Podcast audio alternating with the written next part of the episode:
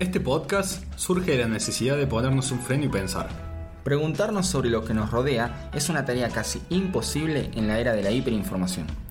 Lo que nos acomete aquí no es otra cosa que el natural impulso por el entendimiento humano plasmado en la sociedad de este tiempo.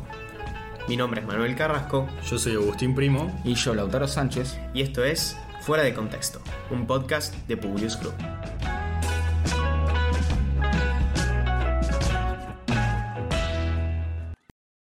Buenos días para todos. Hoy estamos en un nuevo episodio de Fuera de Contexto, esta vez con Agustín Primo, que vuelve después de muchos episodios, y con un nuevo invitado, Rafael Hoffman, que estamos, eh, bueno, un amigo que está siempre con el, con el equipo de Publius y que, bueno, ahora se suma también al podcast. ¿Cómo estás, Rafa? Muy bien, muchas gracias por, por la invitación. La verdad que, que está bueno estar acá. Eh, estuve participando ya con el, con el team, escribiendo algunas notas en, la, en el blog. La verdad que es un muy lindo grupo y bueno, creo que, hay mucho potencial porque queremos llevar eh, las ideas de la juventud al, al internet, al blog, para que la gente lo, lo pueda ver, lo pueda leer. Excelente. Bueno, el tema de hoy que vamos a tratar es sobre el libre albedrío. Eh, es un tema que estuvimos pensando y eh, nos pareció importante tratarlo porque muchas corrientes filosóficas lo han visto y estaría bueno que hagamos un repaso histórico de cómo son esas concepciones para después encontrarnos en la, en la actualidad y bueno, eh, proponer algunas visiones de cómo, cómo nosotros observamos si existe realmente eh, un libre albedrío o si no. Yo, para empezar, me gustaría empezarles preguntando para ustedes, eh, cuando hablamos de libre albedrío, ¿qué entendemos por esa libertad? ¿Qué sería esa libertad? No sé, Felipe, si, podrías introducirnos en el tema. Eh, yo voy a dar una corta definición. Para mí el libre albedrío es justamente poder decidir eh, y que no estemos determinados o que no se pueda predecir a través de una serie de cálculos o de situaciones eh, lo que nosotros vamos a hacer o no. Es decir, que nosotros fácticamente podamos decidir entre A o B sin estar condicionados por otra cosa.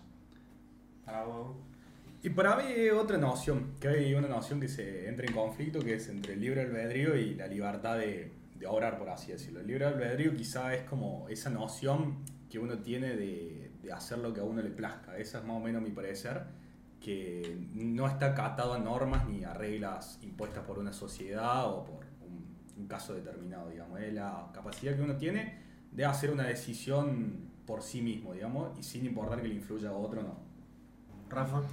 Yo creo que, bueno, siguiendo un poco también con lo que dijo Felipe, eh, el libre albedrío nace de, bueno, de tener, de la libertad, ¿no? La libertad es, lo miro desde el punto de vista de no ser un esclavo, ¿no? Un esclavo es una persona que está incondicionalmente sujeta a otra persona, a otro, sí, a otro ente que eh, eh,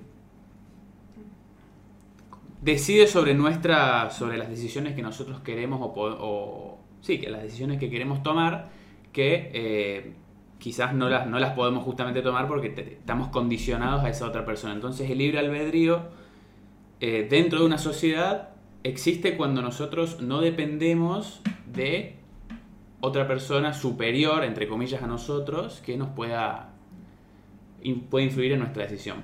Lo que veo por ahí de todas las definiciones es que hablamos de dos tipos de libertades eh, diferentes una idea de libertad universal, o sea, una libertad entendida como un, eh, una universalidad, un, principio rector, una idea un poquito más kantiana si se quiere, que a su vez tiene Kant la toma de otros filósofos a lo largo de la historia, y después una libertad, como dice eh, Rafa, eh, que está sujeta a las personas, o sea, una, una libertad un poquito más puesta o llevada a la práctica como decía Rafa, eh, no depender de la voluntad de los otros es uno de los factores importantes que eh, tiene, caracteriza esta libertad. Pero me interesaría al comenzar hablando de, esa, de ese principio rector, de esa libertad entendida como, como un principio rector, una, una idea general. Lauti, no sé si nos podrías hablar un poquito sobre eso. Eh, bien, ese principio rector, el filósofo que más lo trata, si se quiere, es San Agustín, ¿sí? en su libro Libre Albedrío, él habla sobre la idea de que existe un principio máximo, supremo, que rige lo que es eh, nuestra, nuestra alma, nuestra conducta, porque siempre tendemos al bien supremo que es esta ley eterna. ¿sí? Esta ley eterna no es cognoscible por el ser humano, porque bueno, obviamente es, algo divino, no, no se puede acceder a través del intelecto humano. Esta ley eterna a la que todo ser vivo tiende, ¿sí? es eh, lo que él define como el bien supremo, el bien mayor al que uno debe aspirar como ser humano. ¿sí? Entonces, San Agustín habla sobre esta ley eterna y después habla sobre lo que él dice o denomina ley temporal, ¿sí? que es la ley que rige a los hombres. Él le hace la pregunta, en su libro está redactado como la charla que tiene Platón con Glaucón en la República, o sea, es un diálogo, y su amigo que se llama Evidio le, le hace una... Agustín le hace una pregunta a él y le dice, bueno, para vos, ¿sí? el ser humano es algo mudable, algo temporal, y el otro dice, obviamente, somos algo temporal, algo mudable, que, que perecemos con el, con el paso del tiempo. Bueno, y para vos, lo que es la voluntad humana, ¿sí? Esta idea de el obrar, la voluntad del alma, ¿es algo mudable o es algo eterno? No, es algo que va relacionado con lo eterno. Y hay una discusión, bueno, ¿cuál es la ley temporal que debe, que debe regir la vida de los hombres? Bueno, esa es la ley que hacen los gobiernos, los pueblos para regirse a sí mismos. Esta ley temporal, el tipo continúa con el desarrollo, puede ser justa y puede ser injusta, ¿sí? Lo bueno de la ley temporal es que al ser temporal es cambiable, es modificable, es mutable, ¿sí? No como una ley eterna que es inmutable y permanente. Entonces, la ley temporal debe variar a lo largo del tiempo, a través de siempre la, esta ley eterna que nos rige.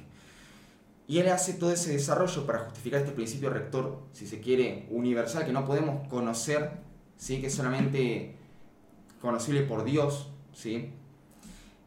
¿Y a qué va con todo esto? Él hace una pregunta y dice, bueno, el ser humano, cuando decide obrar, tiene dos opciones, obra bien u obra mal, ¿sí? ¿Por qué Dios castiga los pecados? Bueno, porque existe esta idea de que el hombre obra mal por su libre decisión. ¿Por qué? Porque no, no tiene sentido que la razón, como virtud suprema, se deje dominar por las pasiones o por todos esos vicios que son inferiores por naturaleza. ¿Por qué? Porque un ser inferior nunca puede dominar a un ser superior no tiene sentido, es algo ilógico. Entonces el ser humano cuando se deja dominar por estas pasiones que son inferiores, lo hace por libre, por libre albedrío, por esta voluntad de decidir obrar mal, dejarse gobernar por la lujuria, por la avaricia, la soberbia, todas esas concupiscencias que afectan el alma humana y que nos sacan de el buen obrar, la buena voluntad, que solamente depende de nuestra, de nuestra voluntad, de decir yo quiero obrar bien, yo quiero anteponer ante todo la mente, el intelecto, la razón por encima de todas las pasiones, porque si no soy un simple animal más. O sea, ¿por qué el hombre es superior a los animales? Evidentemente existen muchos animales que nos superan en fuerza, en agilidad, en, en, el desarrollo de los sentidos. ¿Por qué el hombre los domina a todos? Y nada más y nada menos que por la inteligencia y por la razón. Entonces, él hace todo ese desarrollo para justificar lo que Mano decía de lo que es el principio rector. Ahora, la cuestión es si hay una, hay una dualidad cuerpo-alma o no si nosotros te, tendemos a separar el cuerpo de alma, si existe el alma o no, porque si no existiera, nosotros, nuestras conexiones neuronales son físicas. Entonces, si nosotros tuviéramos o la, posibilidad de conocer la posición de estas conexiones neuronales, la velocidad y hacia, y hacia dónde se dirigen, las podríamos predecir. Pero esto no, no implicaría que no estuviéramos determinados por esto, ¿entendés? Entonces, Descartes nos dice, sí, hay una dualidad cuerpo-alma, porque es necesario que exista esta dualidad, que si se nos muere, el, desaparece nuestro cuerpo, quede el alma, y eso es lo que no se puede reducir a la cuestión neuronal, neuronal, a la cuestión sensible, que estaría determinada por unas leyes de físicas o en unas leyes del universo. Ahora la cuestión es probar, eh, ¿existe esta dualidad? ¿Hay un cuerpo-alma? Bueno, Descartes, ¿qué es lo que nos decía? No, esta dualidad cuerpo-alma existe y se, se conecta en la glándula epitelial, en, en la mitad del cerebro, es decir, hay, hay una necesaria conexión, porque nosotros respondemos a, estímulos de- de- del mundo físico, el mundo sensible. Entonces, ¿qué implica esto? Como respondemos a estos estímulos, eh, estamos determinados por, por las leyes de la, de la física. Entonces, ahí viene eh, la neurociencia, que nos dicen, bueno, esta parte del cerebro responde a tales estímulos y elabora ciertos razonamientos. Vemos que hay un aspecto físico necesario en el cual si nosotros nos hemos inhibido por esta parte del cerebro no vamos a poder eh, desarrollar razonamientos matemáticos, por ejemplo.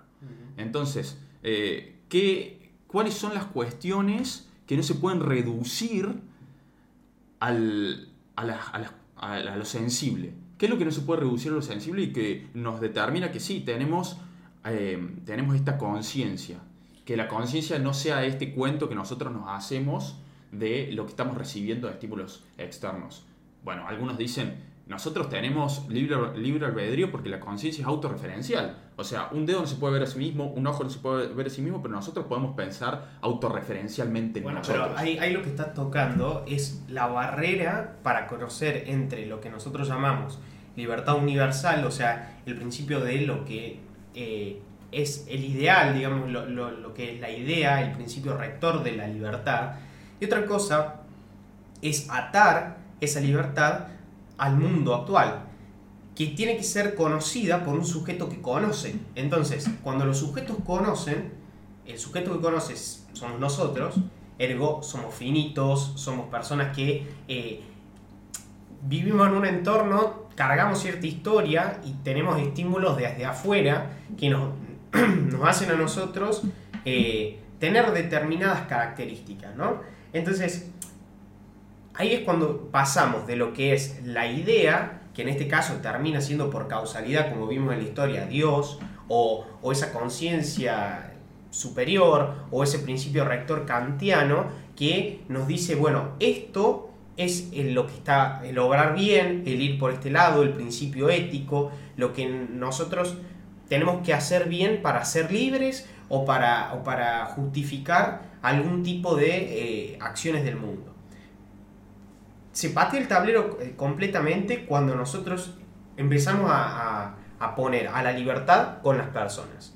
No hablar de la libertad y pensar la libertad como un principio ajeno o un principio por fuera y empezar a pensarlo atado a la persona A la- que, al, sujeto, digamos, Y a la sociedad. y a la Y a sociedad. la sociedad. Eh, porque si nosotros hablamos de- del principio, uno puede estar filosofando horas sobre qué es la libertad, si existe una libertad plena eh, y, demás, o qué sería la libertad absoluta, ¿no? Eh, pero eso quedaría simplemente en un conjunto de ideas y no sería eh, receptable por los sujetos porque no tendría en cuenta todos los límites que nos genera el entorno, ¿no? Entonces, ¿existiría una libertad absoluta para los seres humanos? No, no existe esa libertad absoluta. ¿Por qué? Porque justamente nosotros somos finitos y tenemos ciertas limitaciones por el hecho de nosotros estar eh, inmiscuidos en este mundo, en este plano existencial y con estas eh, incapacidades, ¿no? Sí, por eso San Agustín, para tratar de solventar ese, ese dilema ¿sí? de la finitud del límite humano y tratar de justificar esta libertad absoluta, dice, está bien, nuestro cuerpo es algo mutable, pero el alma es eterna. Entonces, el alma que rige nuestro espíritu, nuestra mente, nuestra razón, sí es pasible de esta libertad este, universal absoluta porque no perece con el paso del tiempo, sino que es, parte de la eternidad y es parte de lo que es lo que termina siendo la creación de Dios, digamos. Está como tenés a Dios y inmediatamente abajo tenés al hombre, al ser humano, al alma. Pero esa aspiración de la trascendencia es como un estudio posterior.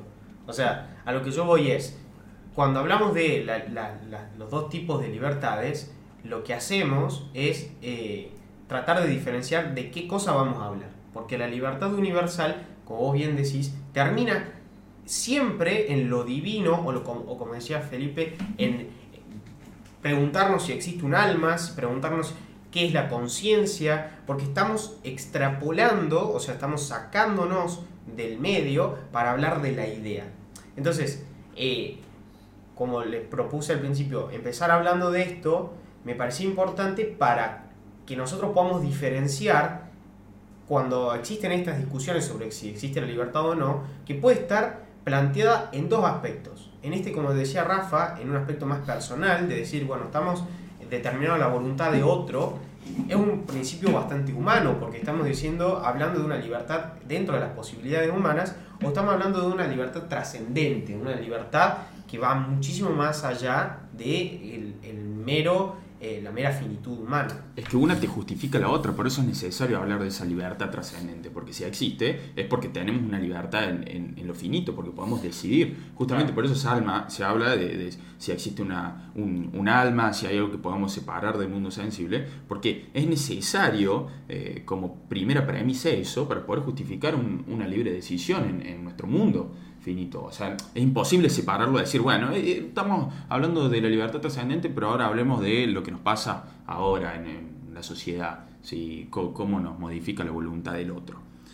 Em, muchos dicen, bueno, Borges decía, yo eh, quiero creer que tengo libre albedrío, si no me, pondría mal. no, si tuviera todo determinado, no, no, no podría pensar. El tema es que son tantas las contingencias, son tantas las, cuestiones que, por ahí nos determinan, que es el determinismo, que no lo podemos calcular. Hay que diferenciar determinismo de predictibilidad, ¿no? Eh, nosotros como, hombres, como seres que, no seríamos Dios, no seríamos este demonio eh, eh, determinista de Laplace, no podemos predecir lo que va a decir, lo que va a hacer el otro, porque no tenemos la capacidad humana de calcular todo. Entonces, tomamos esta idea del libre albedrío para poder vivir. ¿Y Popper qué, Popper qué nos decía? Popper argumentaba por la existencia de un libre albedrío y decía, si yo puedo hablar con vos, puedo discutir con vos, puedo cambiar la idea y no estoy determinado, es porque existe un libre albedrío. Porque nosotros discutimos, vos cambias la idea y yo no estoy determinado. Si no, yo estaría determinado, no tendría sentido que discuta con vos sobre ideas, que discuta con vos sobre, sobre posiciones y que te pueda hacer cambiar de, de opinión. Bueno, el determinismo dice, o sea, todo eso son cuestiones de... O sea, se podría decir que el libre albedrío es como un método de supervivencia para el ser humano. Eh, o sea, vos lo planteás desde el tema de la búsqueda. Claro, desde el punto de vista, pongo el ejemplo que dijiste al principio de que nosotros no podemos calcular todo. Entonces, de esa forma existe el libre albedrío para que nosotros podamos, eh, bueno, determinar algunas cosas que, bueno, justamente las usamos para poder vivir, justamente. Si no podemos calcularlas, eh, lo usamos para, Ojo que también el ser humano a lo largo de la historia se ha puesto, se ha ido poniendo a sí mismo cadenas para controlar ese libre albedrío o esa, ese libre obrar de la gente. Eh, hay una frase que dice, el ser humano le teme a los mismos dioses que él creó, ¿no? Eh, esto que hablaba Lauti de San Agustín de, bueno, ¿qué tan libre albedrío hay si hay una ley universal creada que nosotros no podemos conocer por los dioses? Entonces, ¿qué libre albedrío hay si ya hay algo por encima nuestro? ¿Tenemos realmente esa capacidad de elegir o no? Toda la verdad, toda decisión, o sea, decidir elegir una cosa es perder otra, ¿no? Ese, cuando se abre ese, esos dos caminos, es decir, entre elijo entre el obrar bien y el obrar mal, eh, si yo elijo uno no puedo hacer el otro, no se puede ir por los dos caminos a la vez. No, no hay grises en este, en este juego, por así decirlo. Eh, si bien yo creo que el mundo, a la vez que dice Feli, no está determinado, sí tenemos probabilidades que no podemos conocer pero a lo largo de eso, el ser humano a lo largo de esa probabilidad de saber que no puede predecir el futuro, se ha ido poniendo restricciones a ese libre albedrío. Ahora, por ejemplo, Hobbes decía, el Estado nace para que los seres humanos puedan controlarse, o sea, es los seres humanos se autoimponen el Estado para poder controlar algunas cosas y no vivir en la barbarie, porque si existiera ese libre albedrío que estamos hablando, de que cada uno podría tomar la decisión, podría, por ejemplo, yo estoy en discusión con vos, yo te mato, no pasa nada, eh, no se haría así. Entonces el ser humano se ha ido poniendo restricciones, quizás desde teológicas, como dioses, que te dicen que lo obrar, vos tenés que obrar de un modo ético, no sé, el cristianismo que dice que tenés que amar a tu prójimo, que tenés una tabla de 10 mandamientos que hay que cumplir para llegar a la libertad absoluta, a la divinidad. Eh, es una autoforma de, de ponerse cadenas o si quiere de poder vivir en un mundo más, eh, más justo, por así decirlo, esa justicia. O políticos. O políticos. Vamos, vamos a, la, a la realidad. Los, o sea, claro, lo- los gobiernos tienen el poder de, de- de coacción, de, tienen el monopolio de la fuerza y de esa forma eh, ponen esos límites al libre albedrío, siempre y cuando protegiendo, entre comillas, la, la, la libertad de expresión de las personas sin tener que, que, que influir en las decisiones de otras personas. Yo creo que. Yo creo que justo haciendo un paréntesis entre lo que dice Agus y lo que comenta Rafa, tenemos que distinguir muy bien a la hora de hablar del libre albedrío, porque para mí no hay mayor ejercicio de la libertad que autoimponerse a sí mismo o autoobligarse. ¿sí? Rousseau diría que el ser humano se obliga a ser libre. Esa, esa forma de autogobierno, de, autolimi- de autolimitaciones que uno se impone, es el mayor ejercicio de libertad que puede existir porque uno decide por sí mismo interponerse barreras que después pueden modificar, puede saltear o las puede mantener en orden para mantener otra, otra escala de valores que estiman mucho más importante a nivel jerárquico. Uno hay que distinguir eso, la autoimposición de límites, que yo podría decir, bueno, yo soy cristiano por, supongamos, libre albedrío, entonces yo me rijo por este código moral, ¿sí? Pero no porque alguien me lo dijo o porque yo tengo una entidad que me fuerza a través del monopolio del ejercicio de la fuerza, ¿sí? Algún que otro demócrata me diría, bueno, en realidad el Estado cuando te limita, vos te estás limitando, ¿sí? Porque el Estado y sus representantes son elegidos por vos, que es tu voluntad, entonces es tu voluntad la que te está limitando. Bueno, eso ya es un poco más, otra discusión tal vez para otro podcast, ¿no? Ne- ¿Necesitamos el libre albedrío para justificar las leyes o no? Lo que pasa eh, con eso, o sea, lo que dice él y lo que estaban hablando ustedes, me da pie para contarles una, una pequeña anécdota que a, mí me gustaba un programa que daba el filósofo argentino Juan Pablo Feynman y que en uno de sus capítulos, bueno, hablando de Sartre, qué sé yo, cuenta un cuento que decía más o menos así. La- las personas se tienden a juntar en grupos. Esos grupos tienden a tener una coordinación de un núcleo de coincidencia, de valores y demás, que eh, llevan a que acuerden entre ellos una forma de obrar. Ese acuerdo se juramenta al yo decirle, bueno, yo voy a actuar de determinada manera bajo todos estos principios, ¿no? Entonces, supongamos que el grupo le, le dice a uno, bueno, usted tiene hoy que ir a matar a tal persona, ¿no? Y esa persona, como está en, dentro de ese grupo y se rige por ese código moral, va y lo hace, ¿no? Entonces sale del lugar, qué sé yo, y dice, la orden me abandonó a las tres cuadras. ¿Qué quiere decir? Que esa persona se encontró con su libertad cuando abandonó aquella orden. Cuando se encontró solo decidiendo si iba a acatar el juramento, si iba a acatar la orden o no hacerla. Eh, ¿A qué voy con esto? Puede haber, no hay que negar que nosotros como humanos siempre tenemos cosas que determinan o nos llevan a, hacer algunas, eh, ejecutar algunas acciones, ¿no? Pero al mismo tiempo, nosotros tenemos la libertad de decidir cuáles acatamos y cuáles no. Entonces, como vos bien decís, ¿existe para la ley necesariamente un libre albedrío? Yo puedo poner cualquier ley que siempre puede estar justificada en un obrar, como decía eh, eh, en base a Hobbes, para que no haya una anarquía, para que no, la gente no se mate entre sí, qué sé yo. Pero al fin y al cabo, lo que genera que exista paz y armonía entre las personas es que cada uno ejerciendo su libertad vive dentro de ese conjunto de libertades que es la sociedad, acatando eh, la- las reglas, porque decide voluntariamente acatarlas, no porque esté coaccionado constantemente, porque si no, no habría nadie que se salga de las reglas si esa coacción fuera infalible. Si las coacciones fueran infalibles, si la religión hubiera nunca, nunca se hubiera generado la- las revoluciones protestantes, nunca hubieran existido las revoluciones para salir de, ningún tipo de colonialismo. eh, todos todos los- como también hablábamos, a lo largo de la historia hubo un montón de gente que trató de ponerle cadenas a otros. O sea, los imperios iban surgiendo pero al mismo, tiempo fueron cayendo, porque la gente sigue la constante búsqueda de esa libertad. Sigue en el mundo tratando de buscar esa libertad que ya tiene.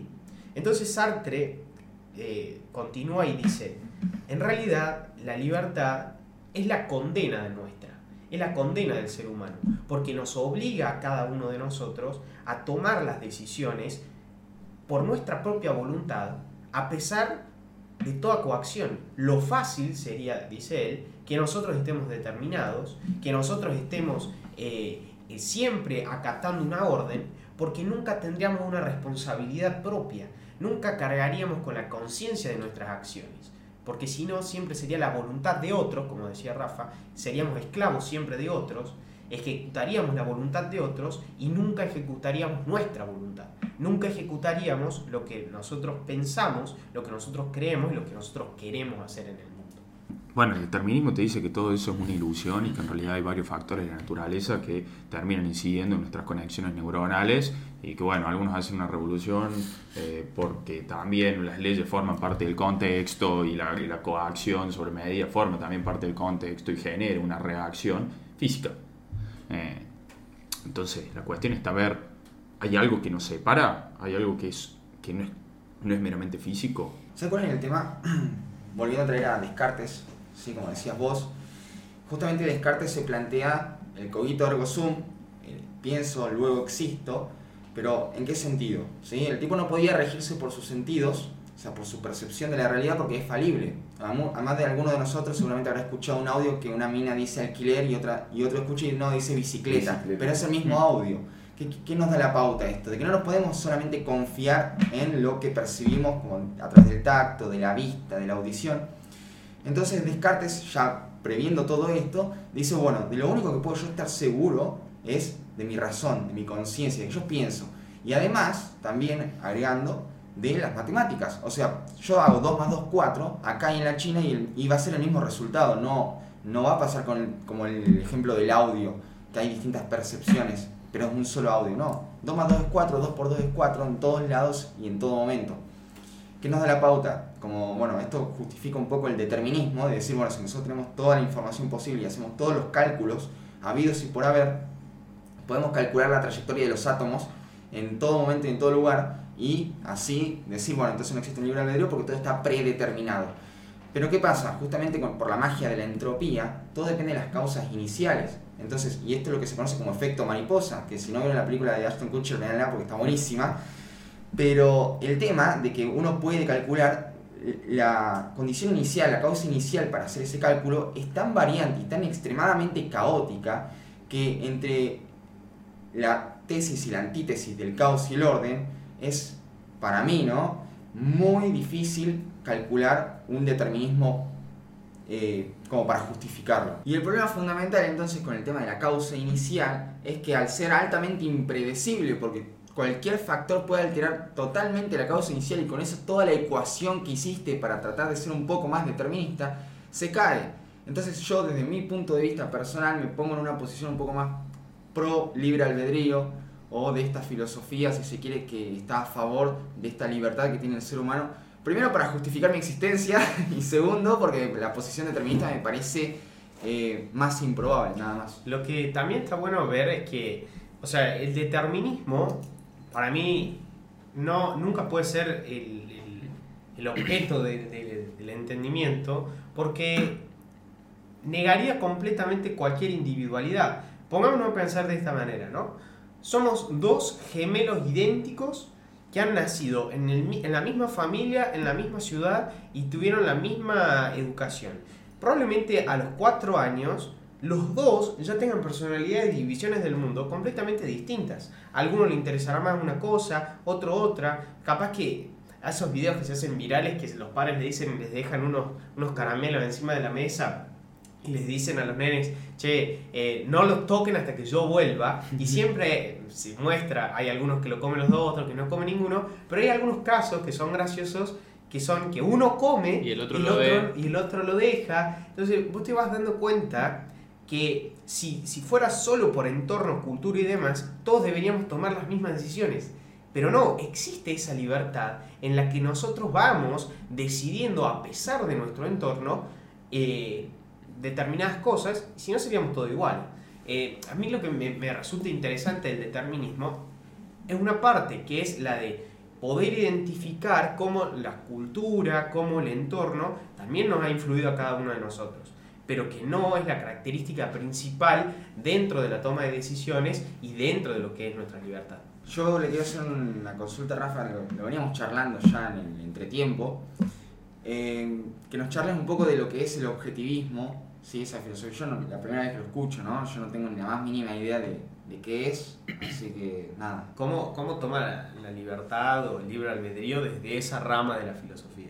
Claro. Bueno, el objetivismo para empezar eh, es una filosofía que fue desarrollada por, bueno, por Ayn Rand. Eh, no sé si ya lo sabían más o menos. Bueno, el objetivismo afirma que existe una... que la realidad existe, que los hechos son hechos y... y que las cosas pasan. No, no es una ilusión del ser humano.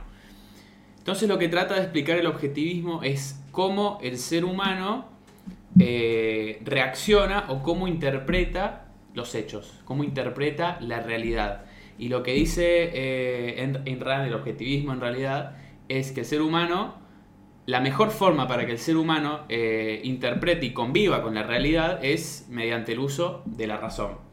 Ella no, niega el, hecho de que existan personas que no, usen la razón, pero dicen que son personas que no, em, que no se pueden adaptar a la realidad y que de esa forma, eh, uniéndolo al, bueno, a todo el debate que estamos teniendo ahora, eh, no puede utilizar la razón y de esa forma no puede ser libre, porque ella afirma que la razón implica libertad y viceversa, la libertad implica el, el uso de la razón. A ver, un hombre que usa la razón es un hombre que puede justamente pensar por sí mismo. A ver, ¿qué es lo que nos diferencia de los animales? Es bueno, el hecho de que nosotros podemos crear conceptos abstractos. Podemos, eso, podemos crear conceptos ab- abstractos mediante nuestra, bueno, mediante nuestra mente. Entonces, eh, lo que lo que nos caracteriza como personas, bueno, quizás universalmente libres es justamente el uso de la, de la razón. Entonces, mediante esa premisa, eh, bueno, se divide en distintas ramas como lo es la metafísica, la epistemología, la política, la estética, eh, que bueno, ya se tratan de formas más particulares y capaz, bueno, estaría bueno charlarlo en otra en otra en otro episodio. Claro, es muy amplio.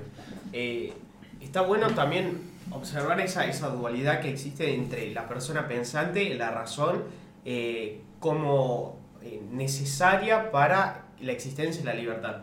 Heidegger hablaba sobre el- la- los hombres, o sea, los seres auténticos y los seres inauténticos. Los seres inauténticos eran los que vivían en el, en el, en el en la presión, en la sociedad, y actuaban como la sociedad decía que, que había que actuar, y vivían, trascendían, postergando eh, el pensamiento de las decisiones difíciles para no ejercer justamente esa libertad pesada, como, Claro. como decía, como decía eh, Sartre, que la libertad es una carga porque tenés que tomar esas decisiones. El ser inauténtico es aquel que no, no se hace cargo de las decisiones y vive en el que se dice, en el que se hace, eh, en lo que, eh, no sé, está de moda tal película, por ejemplo, ahora está de moda la película Granizo, todo el mundo ve Granizo.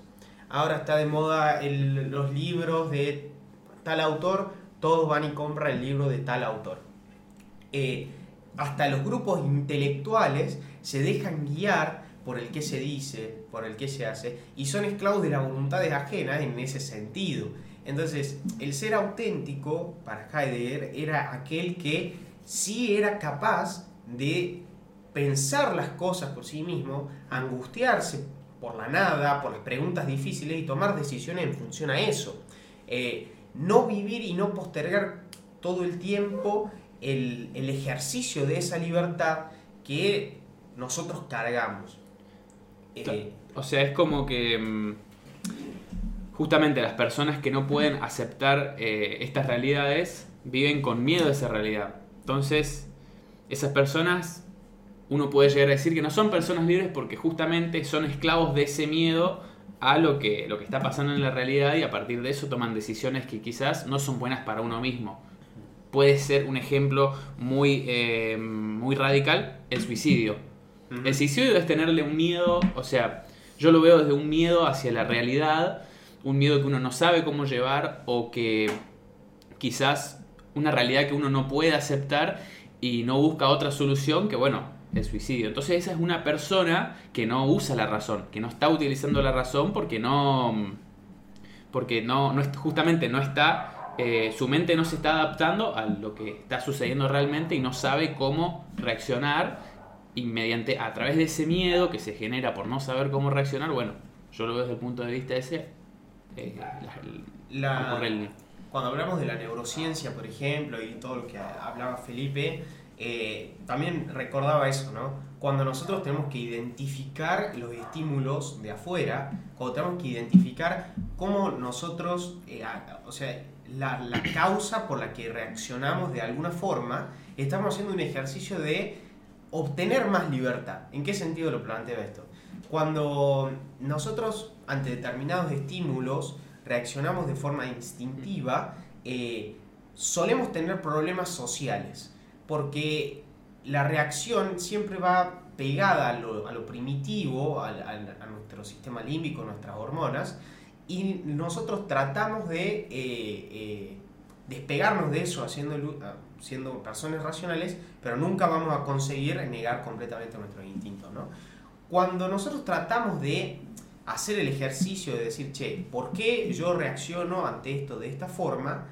Acepto eh, la causa por la que reacciono de esta forma y además trato de mejorarla, puedo a posteriori incluso encontrar en los demás eh, esa empatía para ver por qué esa persona está reaccionando de esa manera, soy un sujeto más libre. Porque me entiendo a mí mismo y entiendo a los demás en su ejercicio de su libertad. Eh, entiendo que el entorno me, me, lleva a mí a hacer algo involuntario, algo que yo no quiero hacer, soy, estoy siendo en ese momento esclavo de, en este caso, de mi inconsciente. Y yo al tratar de, de destrabar eso, de, de, mejorarlo, me hago un poquito más libre. Soy una persona que a partir de ese momento tengo la capacidad de ir para adelante, de eh, sobreponerme a eso y no dejarme carcomer por los miedos que, como vos bien hablabas, llevan a decisiones radicales como la, como el suicidio o incluso siendo y yendo a, cosas más cotidianas, nosotros vivimos en un mundo lleno de gente con ansiedad y depresiones y tiene mucho que ver con eso, con, con quedarnos en, ese, en esas reacciones difíciles que no podemos identificar su causa y que tampoco podemos trabajarla porque son desafíos muy grandes y porque además vivimos en una sociedad que te lleva constantemente a vivir en esa inautenticidad de no preguntarnos por eso, de pasar por alto esas cosas y consumir y vivir en, un, en el que se dice, en el que se hace, en el que se lee y no en interiorizar esos problemas. Ojo que quizá también esa libertad, eh, yo tengo como la noción o la opinión de que la libertad como que cambia con el tiempo. Y eso de vivir en esa... Como los seres humanos somos seres sociales y como ya hablamos antes, eh, nos movemos en un grupo determinado que nos lleva a hacer cosas o nos juntamos con gente que creemos que es parecida a nosotros, eh, más que nada mentalmente o en la forma de ser. Eh, y muchas veces el ser humano va negando esa realidad y por eso eso de los seres que son inauténticos, como diría Heidegger. Y quizá negar la realidad es nada más que negar el miedo, ese miedo que decía Sartre de tomar decisiones propias, que puede ser quizá hasta el miedo de saber que, según el determinismo todo, la única probabilidad que va a tener cierto en tu vida es la muerte. Lo único que es cierto en esta vida, la única certeza que podemos tener es que algún día vamos a morir porque somos seres finitos y no hay otra cosa. Entonces, el ser humano creo que a lo largo de la historia, a lo largo de la vida, uno se va poniendo cada vez menos libertades o se va adaptando normas que lo llevan a querer evitar ese, ese miedo. Por ejemplo, hay un concepto muy loco en, economía, digamos, que es como que el ser, eh, se toma un individuo que mientras más pase el tiempo, más impaciente se vuelve. ¿Por qué? Porque el futuro se empieza a valorar de otra forma. el futuro cada vez se valora más mientras más viejo es uno, ¿no? Claro. Uno va cada vez teniendo decisiones que decís, es muy gracioso porque por ahí vos ves otras personas de edad avanzada que vos decís, a él no le importa nada, o cosas, pero es porque yo me parece que sale de esa noción de decir que él ya vivió su vida de una forma que ya no le interesa la opinión que la sociedad le impone porque sabe que el tiempo que le queda en esta vida es poco. Quizá es un, es un, es un tema para hablar en otro podcast, el tema de la muerte, eh, algo que revela mucho, pero para mí va por ahí, por ese tema de que las libertades se la autoimpone uno, ¿no? Hay que sentarse y preguntar que si las cadenas que te atrapan no te las inventaste vos mismo. Eh, todas las decisiones que uno toma en esta vida tienen una connotación. Uno no puede elegir dos cosas. Uno elige una y deja de lado otra. Y por eso genera ansiedad. Eso de decir yo soy el que elijo y las decisiones valen por mí misma. El hecho de, no sé, elegir una carrera, elegir una pareja, elegir desde la cosa más vana, desde, bueno, ¿qué, qué voy a desayunar mañana? ¿Un café, un té? Hasta algo, decisiones que por ahí sí tienen una repercusión en nuestra vida. Lo curioso, y justamente cuando trajiste a colación el tema de las elecciones, es que el ser humano se siente mucho más cómodo cuando las elecciones son limitadas, ¿sí? O sea, yo por ejemplo me quiero comprar una casa, ¿sí? Tengo que elegir entre 10 casas. Bueno, también voy, visito las 10 casas y ya más o menos tengo una noción de que 3 o 4 me, me gustaron más que el resto. Y puedo decir, ahora, si a mí se me presentan todas las casas del mundo y yo tengo que elegir una, la decisión no la tomo más. No la tomo más porque me es imposible, no, no imposible, pero me toma tanto tiempo a mí decidir cuál es la mejor cuando hay tantísimas opciones que me siento mucho más cómodo, tanto a nivel personal como a nivel emocional, decidiendo en base a opciones limitadas. Lo mismo pasa con la carrera. Si a mí me plantean todas las carreras del mundo y yo tengo que elegir qué voy a hacer el resto de mi vida, probablemente tarde muchísimo para elegir una y saber que no me equivoqué, porque capaz que te, equivo- capaz que te equivocas también. Entonces eso también va a la paradoja y va relacionado con el libre albedrío. Somos libres, sí, pero nuestras elecciones son limitadas, no son libres. Vos no tenés a tu disposición todo para elegir. Eh, pero bueno, es Esa- interesante. Esa, como veníamos hablando antes, esa condena de tener libertad, esa condena de decir, che, yo me tengo que hacer cargo de lo que estoy haciendo.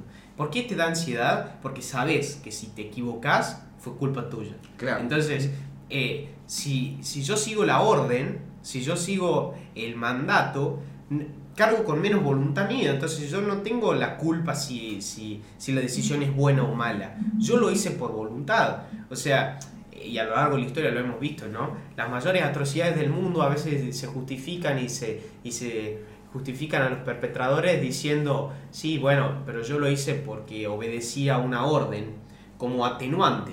Claro. Porque realmente lo que nosotros eh, percibimos como órdenes o como, como, eh, necesi- como imposiciones de actuar eh, nos generan mucha menos carga al hacerlo y lo, lo ejecutamos con mayor naturalidad. Si nosotros tendríamos que tomar todas las decisiones eh, solos y en libertad, te genera muchísimo más estrés, muchísimo más ansiedad, porque sabes que si ganas es por vos, es la decisión es tuya y te vas a sentir bien con eso, y si perdes, la decisión también fue tuya y también perdiste. Por más que capaz que hay- haya casos fortuitos, haya cosas que uno no puede calcular, porque como bien hablamos nosotros no podemos calcular todo, ¿no? Claro. Pero ponle que yo tuve una decisión y que me va mal y probablemente me fue mal porque no calculé algún factor externo que no tuve en cuenta y como hablamos en el podcast de la meritocracia, existe el azar en el mundo, entonces no todo es calculable, no todo es preciso.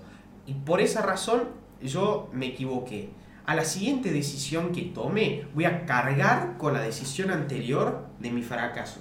Entonces va a hacer que yo eh, hormonalmente eh, cargue con, otro, con, otra, nive- con otros niveles de, de- estrés que, a- que la decisión anterior. Y así se va acumulando hasta que nosotros nos damos cuenta, o bueno, a eso es lo interesante de, bueno, de la atención, de la meditación, de las neurociencias, de eh, ir a terapia justamente, es tratar de identificar por qué se me genera tanto estrés, por qué se me genera tanta ansiedad, por qué se me genera tanta depresión y cómo actuar en función de eso, ¿no? Entonces pienso, som- a ver, nosotros como lo, lo pregunté, en un- lo, lo dije en un principio, libertad existe cuando nosotros no dependemos incondicion- incondicionalmente de otra cosa. Entonces podríamos llegar a decir que la libertad eh, que uno ejerce para sí mismo puede llegar a tener un límite porque somos esclavos de, de nuestras propias decisiones. Claro. O sea, yo creo que sí eh, existe eso, que es también algo que habló eh, el Agus, que es decir, nosotros somos, eh, cargamos con nuestra libertad, pero hablando siempre de esa libertad finita del sujeto que conoce, del sujeto que, que somos los seres humanos, y tenemos este tipo de libertad, que es la libertad que hablamos en la segunda parte del podcast. Ahora, si hablamos de una idea de libertad superior, una idea de, de, libertad trascendente, o pensamos o tratamos de imaginar una libertad absoluta una libertad infinita, estaríamos hablando de algo que nos excede como humanos y sería otro tipo de, de- de libertad. Pero hablando de la libertad humana, yo coincido con esa idea de que nosotros cargamos con esas decisiones, por más que le quieran atribuir al entorno cualquier tipo de cosa, influye, pero no es eh, lo, lo- lo clave en eso. No se puede negar la humanidad. No, yo, o sea, sí, es verdad lo que decís vos. Eh, hay otro factor que para mí es importante tenerlo en cuenta, que va de la mano con el determinismo, tal vez un determinismo biológico, ¿sí? Desde el momento mismo en el que nosotros estamos en el proceso de concepción y, y nacemos, ya todas nuestras células cargan con el 100% de, nuestro código genético, que más o menos, si se quiere, para los deterministas, ya ahí está toda la información de cómo vas a ser, ¿sí? Uno ama a sus padres, ama a sus hermanos, también por una cuestión biológica, en el sentido de que es la mejor estrategia de la supervivencia y porque las especies que han protegido a sus seres queridos han sido las especies que han proliferado en la, en la carrera evolutiva.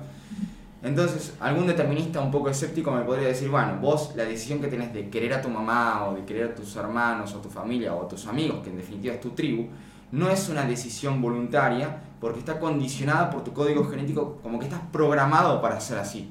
Hmm. Eh, eso es interesante, no sé qué piensan ustedes de ese, de ese determinismo biológico que parte del código genético. Yo creo que no es tan así eh, por el hecho de que ya hablamos antes que uno tiene la capacidad de optar.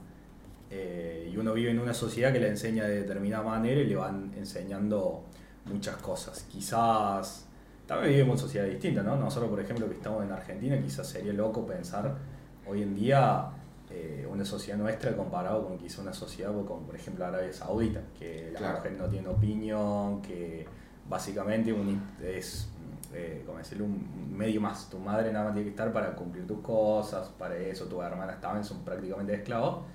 Y acá es distinto, entonces como no nacemos con esa caracterización de, es que- de tener las cosas pregrabadas. Ahí estás relacionando un término cultural con un término biológico evolutivo. Porque, a ver, como mencioné, bueno, nos diferencia al de los animales el hecho de que nosotros podemos crear conceptos abstractos, pero me parece que este hecho de lo que mencionó Lauti de, eh, de amar a una persona, eh, por ejemplo, que nos crió justamente por un hecho de, supervivencia nuestra, de instinto, de que nos da de comer, que nos da de tomar, nosotros amamos a esa persona porque, bueno, justamente es la persona que nos, nos brindó todo esto e hizo que nosotros podamos justamente vivir. Y me parece que es más que una, es una cuestión evolutiva y biológica, de que el ser humano, los animales en general, eh, obran de esa forma. Eh, no- yo no lo veo tanto desde el punto de vista eh, biológico, eh, perdón, eh, cultur- cultural. Entonces, eh, nada, como- Pero eh, el, determinismo biológico, como también habló Felipe y Lautaro de, de- del determinismo atómico, las posibilidades de calcular el, la pro- el futuro y demás, basándose en una cuestión más eh, micro, me parece que no es extrapolable todo el tiempo como regla absoluta a lo macro, ¿no? Entonces vos decís, bueno, sí, existe un determinismo biológico que nos llama o nos dice, vamos a amar a aquel que nos, nos, nos provee de cierta seguridad. Ahora, si fuera biológico, tendría que ser solamente a la persona eh, que es nuestro padre o nuestra madre eh, biológica porque es la persona que lleva a hacer eso. Para mí sí tienen que ver con algo cultural, porque muchas veces, y a lo largo de la historia ha pasado, y pasa actualmente, que las personas aman muchísimo más a tal vez la persona que ha cumplido ese rol. No la persona que está biológicamente conectada con nosotros, sino la persona que ha ejercido el rol. Entonces, existe, eh, está bien, una cuestión de decir, bueno, si yo por, por hormona y por, por instinto, si se quiere, voy a amar a la persona que me eh, contenga. contenga, ¿no? pero también pasa que no, con el paso del tiempo deja de ser así. O sea, conocemos mucha gente que no se habla con los padres, no mm. tiene nada que ver con los padres, y no es una regla eh, como lo micro, de decir, bueno, si pasa A, o la matemática, 2 más 2 es 4.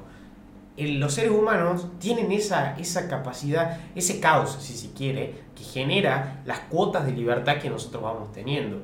Entonces, ese determinismo biológico para mí se cae cuando lo llevamos a la realidad. Cuando tomamos el caso de laboratorio, es muy claro, eh, es como lo explicó Lauti, es decir, eh, nosotros siempre vamos a estar eh, atrás de la persona que nos brinda tal calidez, tal, nos contiene de tal forma.